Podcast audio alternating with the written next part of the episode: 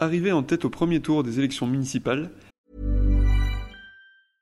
Ryan Reynolds here from Mint Mobile. With the price of just about everything going up during inflation, we thought we'd bring our prices down. So to help us, we brought in a reverse auctioneer, which is apparently a thing.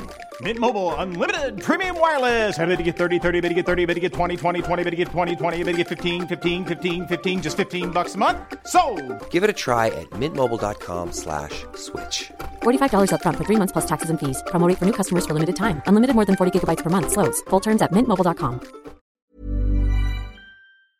Francis Fayard, soutenu par LREM, nous dit pourquoi les habitants de Livron, dans la Drôme, doivent voter pour lui. Pourquoi voter pour notre équipe? Ben, Parce que l'humain est d'abord au cœur de nos préoccupations. Euh, Chacun me connaît et chacun connaît les membres de notre équipe. Deuxièmement, parce que nous sommes une, des seules équipes ou la seule équipe à présenter un vrai projet de développement durable qui est en lien aussi avec l'après-Covid.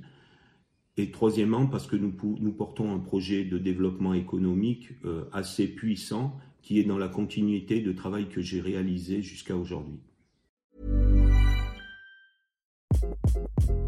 Hi, this is Craig Robinson from Ways to Win, and support for this podcast comes from Invesco QQQ, the official ETF of the NCAA. The future isn't scary. Not realizing its potential, however, could be. Just like on the recruiting trail, I've seen potential come in many forms as a coach. Learn more at Invesco.com slash QQQ. Let's rethink possibility. Invesco Distributors, Inc.